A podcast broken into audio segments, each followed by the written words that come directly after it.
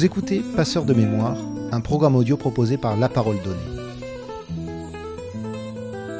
De sa terre natale, le Tarn, Pierre Fieux n'a pas gardé que l'accent. Il a également hérité d'un don évident pour le jeu de boules et la pétanque en particulier. Installé dans le Var, terre de boulistes et de grands champions, Pierre Fieux s'est illustré dans les plus grands concours et il intervient régulièrement, en qualité de chroniqueur, sur le site boulistenote.com. Historien du jeu de boules, auteur du dictionnaire de la pétanque, Pierre Fieux nous raconte, dans cet entretien, l'évolution de ce sport et sa cohorte d'anecdotes, rappelant que la pétanque restera avant tout un loisir partagé par toutes les générations et toutes les catégories sociales.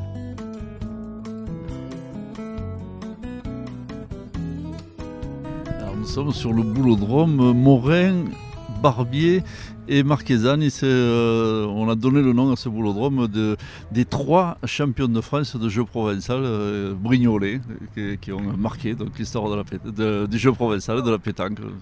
Puisqu'à l'époque, on, on, mêlait volontiers les deux.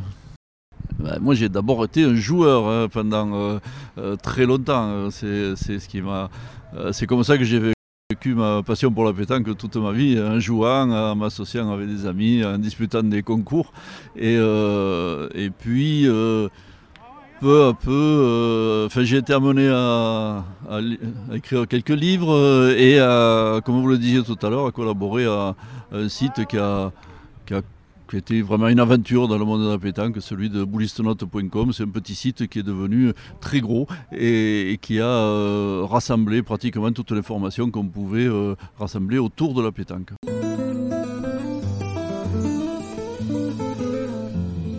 Qui a précédé la pétanque, c'est le jeu de boules. Hein. Le jeu de boules, c'est vieux comme euh, le monde, en fait. Je pense que depuis, dès que le monde a été monde, les, hommes ont commencé à faire rouler des choses rondes comme ça et euh, à essayer de leur imprimer des effets. Euh. Bon, donc le jeu de boules, il a, il a accompagné l'histoire euh, gréco-romaine, il a accompagné toute l'histoire de France. Hein. Il y avait un roi, je crois d'ailleurs, qui avait interdit le jeu de boules pendant un certain temps parce qu'il était accusé, ce jeu, de, de favoriser l'oisiveté, de corrompre la jeunesse. Donc, euh, ça a été un temps, mais voilà. Donc il y a eu des, jeux de boules dans toute la France, des jeux de boules régionaux, la boule bretonne, la boule angevine, la boule lyonnaise, et ici le jeu provençal, qui était un, jeu qui est, auquel tout le monde jouait à l'orée du XXe siècle. Jusqu'au jour où quelqu'un qui s'appelait Ernest Pitiot a inventé pour un ami euh, qui ne pouvait pas faire les pas, comme on dit au jeu provençal, et courir euh, pour tirer. Euh, il a inventé ce petit jeu. On l'appelait le petit jeu au départ. C'était un jeu qui se jouait plus près et on jouait les pieds tankés, c'est-à-dire les deux pieds tankés, posés sur le sol. Et c'est devenu la pétanque.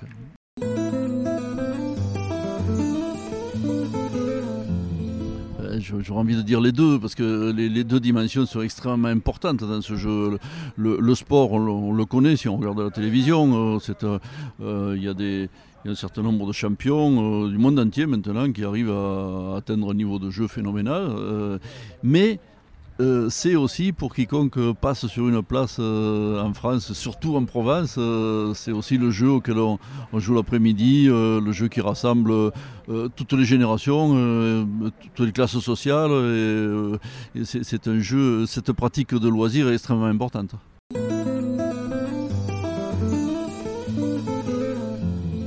Comme je vous le disais tout à l'heure, il, y a une époque dans l'histoire de France où on considérait surtout les, joueurs de boules comme des bons ariens, des oisifs. Et, euh, et même si ça a évolué un peu par la suite, pendant très longtemps, la, la pétanque a pâti d'une image on va dire bon enfant, mais euh, une image qui véhiculait surtout un aspect un peu rigolo, euh, le, gros ventre, le, bob, le short, le pastis. Euh, et je pense que cette image est en train de changer, notamment grâce à la télévision. Hein, on voit des, joueurs qui sont très différents de ces archétypes et dont on voit qu'ils pratiquent cette discipline comme un vrai sport.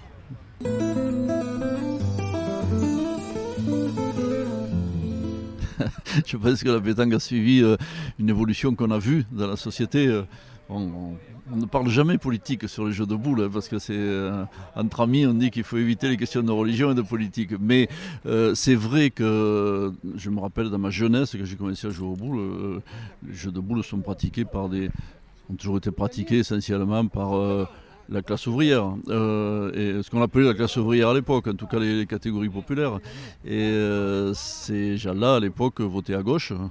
Et maintenant, ils ont parfois malheureusement tendance à, voter un petit peu à l'extrême droite. Mais c'est pas, une généralité. Et puis encore une fois, je pense qu'on évite de parler politique sur les jeux de, de boules.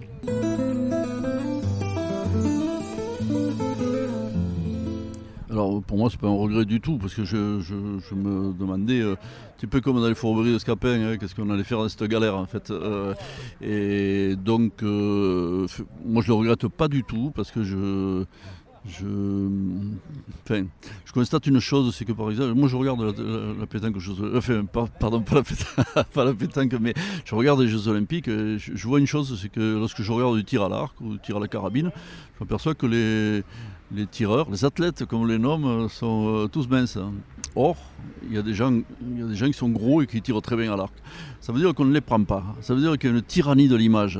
Et, euh, je pense qu'on aurait subi cette tyrannie de l'image. On aurait demandé peut-être à Henri Lacroix de perdre 10 kilos, ce qui est absurde.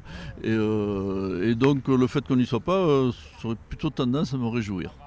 Ceci dit, euh, ceci dit, effectivement, euh, il y a une pression de plus en plus forte, des médias notamment, pour que le jeu change.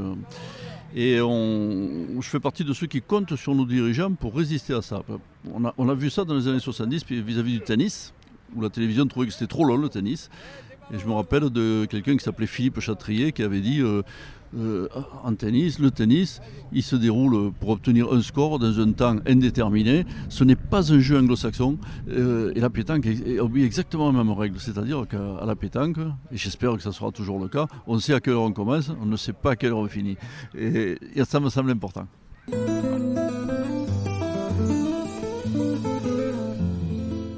La pétanque qui, m'a attiré lorsque j'étais jeune, c'était cette pétanque-là. Elle était truculente, elle était pittoresque. Et, c'était, oh, bien sûr, il y a une foule d'anecdotes. Avait, il y avait des.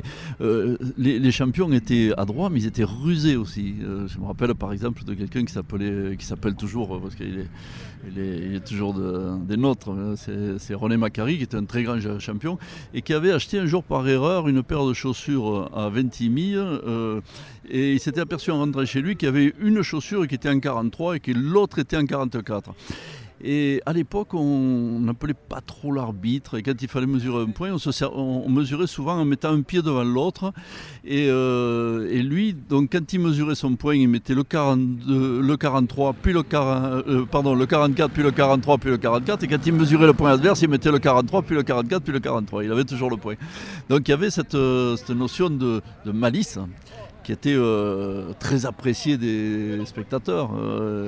il y avait aussi on revient à, la réputation de la pétanque. Je me rappelle un grand champion qui me disait que euh, un jour, j'étais dans un bar avec lui et puis il, voit rentrer quelqu'un, il me dit Tu vois, celui-là, on ne connaît pas sa force. Et après un temps d'arrêt, il me dit Il n'a jamais forcé. Donc, ça, c'était, cette pétanque-là était, euh, euh, c'était celle d'antan je crains que ça, ne soit un peu terminé. D'abord parce que la compétition a pris le dessus. Euh, la pétanque est un jeu de concentration. Donc c'est très important de la garder, cette concentration, pour, euh, pour, garder son niveau de jeu. Et euh, on parle de moins en moins. Voilà. D'autant plus que maintenant, il y a des compétitions internationales et on ne sait pas toujours ce que dit le joueur adverse qui s'exprime dans une autre langue. Voilà, tout ça a fait que la parole a un peu disparu du jeu de boule, mais la parole, c'est quelque chose qui fait partie du Sud.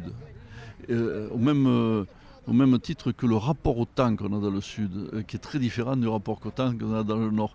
Et la pétanque, en quittant son giron méridional, a perdu aussi quelques-unes de ces quelques-uns de ces charmes-là, je, dirais. Et notamment, on est, beaucoup de gens poussent par exemple à ce que la, une partie de pétanque se fasse dans un temps donné. Or, ce n'est pas l'essence du jeu. on revient à ce que je disais tout à l'heure. Euh, le, fait d'être parfois mené 0 euh, à 10 et de pouvoir en une heure ou deux ou plus euh, renverser la partie et gagner 13 à 11, ça fait partie des caractéristiques de ce jeu.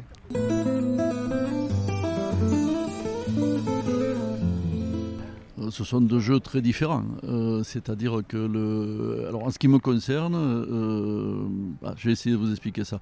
Le, jeu provençal, c'est un jeu dans lequel il y a y a un rendement qui est inférieur à la pétanque. C'est-à-dire qu'on peut très bien gagner des parties de jeu provençal en jouant une boule sur deux du coup, euh, à la pétanque, c'est très. Des fois, le fait de gaspiller une boule peut coûter 5 ou 6 points, une seule boule. Donc, quand on va jouer sa boule, on a beaucoup plus de pression mentale. Euh, de pression psychologique euh, sur le dos que lorsqu'on va jouer une boule au jeu provençal. Et ce gaz, comme on l'appelle dans, la, compétition à pétanque, c'est ce, qu'on aime tout simplement. C'est ce stress, cette pression, c'est ce qu'on aime à la pétanque. Ça existe un peu moins au jeu provençal.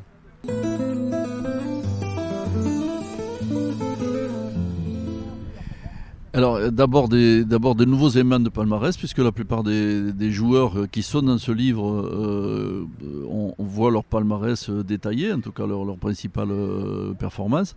Et chaque année, il se trouve que la plupart en font des nouvelles, donc il y a une mise à jour chaque année. Et puis euh, j'ai établi une grille qui fait qu'on rentre ou pas dans, ce dictionnaire. Euh, et donc chaque année, euh, il y a aussi de nouveaux, de nouveaux entrants, hein, tout simplement.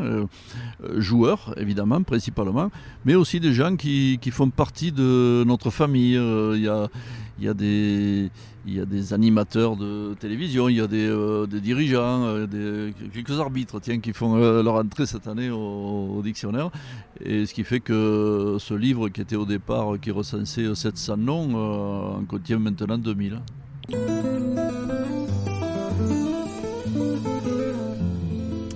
Alors historiquement, euh, on apprend la pétanque euh, de façon autodidacte, hein, c'est-à-dire, enfin, je parle notamment du geste. Hein, euh, d'ailleurs, on voyait, enfin, dans ma jeunesse, on voyait une, variété de gestes infinis, quoi, parce que chacun en prenait un petit peu comme il pouvait.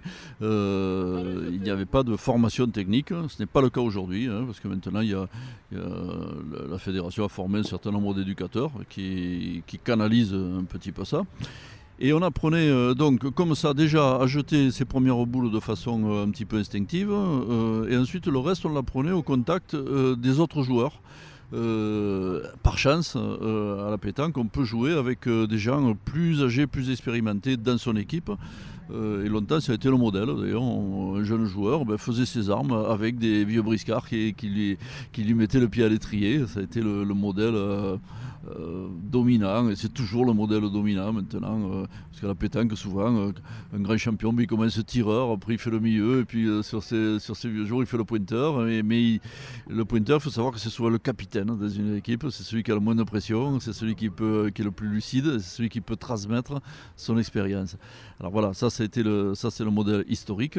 La fédération essaie de a mis euh, ça un petit peu en ordre, fiche, on le voit comme on veut, mais euh, euh, en tout cas maintenant la fédération a, poussé à, ce qu'il y ait un certain nombre d'éducateurs qui voient le jour, avec évidemment des, des, façons de les sélectionner très codifiées, de différents niveaux. Hein. Il, y a des, brevets d'État hein, à la pétanque, et, et puis pousse à ce qu'il y ait des écoles de pétanque. Malheureusement, euh, sur 6000 clubs de pétanque, il y a encore que à peu près 350, je crois, écoles de pétanque, ce qui est très peu.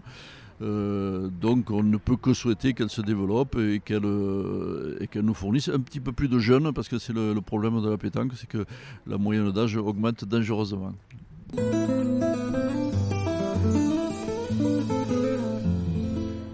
c'est basé sur un constat euh, assez euh, simple, c'est que euh, beaucoup de gens jouent très très très bien dans leur jardin. un peu moins bien au boulodrome et beaucoup moins bien dès qu'ils sont en compétition. c'est normal, c'est normal parce que la pétanque est un jeu de pression psychologique avant tout. Euh, c'est dû au fait qu'on fait des gestes arrêtés. C'est exactement le, type de pression qu'on ressent lorsqu'on va servir au tennis ou lorsqu'on va tirer un penalty au football. On ne joue pas en réponse à l'adversaire, on joue un, geste qu'on doit déterminer soi-même. Ça crée beaucoup, beaucoup de pression. Tous les, buteurs au rugby le savent. Euh, donc, euh, tous ces gens-là bénéficient depuis très longtemps de de ce qu'on appelle la préparation mentale. On le voit au tennis, on le voit au, rugby, on le voit en athlétisme, il y a des préparateurs mentaux. Il n'y en a pas à la pétanque. Euh, alors que c'est un des jeux les plus exigeants de ce point de vue-là. Donc j'ai eu, eu l'idée d'écrire euh, ce livre pour essayer d'aider euh, les pratiquants à droit et ayant une bonne technique à la garder en compétition. Alors j'ai eu des retours de compétiteurs, puisque j'ai eu le plaisir, oui, effectivement, d'avoir beaucoup de retours sur mes bouquins. Euh, je ne dirais pas que c'est le cas de la part des joueurs de haut niveau, parce qu'on est encore dans un monde essentiellement peuplé de d'autodidactes. Euh, c'est-à-dire qu'un champion, très souvent, un champion de pétanque, c'est quelqu'un qui qui, était incroyablement doué. Euh, on, a l'habitude de le dire, par exemple, parce qu'on discute des avantages de telle ou telle boule par rapport à une autre. On dit, ben, euh, Henri Lacroix ou Dylan Rocher, mais si on lui donne des pommes de terre, ça sera pareil. Donc, euh, c'est-à-dire que là, on est face à, des joueurs extrêmement doués. Ils ont appris, certes, mais ils ont appris à l'intérieur au contact de partenaires eux-mêmes des champions. Et donc ce ne sont pas des gens qui ont, sont des gens qui ont développé très très tôt de la confiance, qui ont des capacités de concentration monumentales, qui ont, qui ont euh, des, capacités à rester calmes. Ça c'est les états mentaux. Hein. Et ces états mentaux, ils, sont, doués pour les avoir. Donc je ne pense pas que. Et il se trouve que, euh, pardon, euh, il se trouve aussi que certains champions qui auraient peut-être besoin de ces conditions-là ne me les ont pas demandés.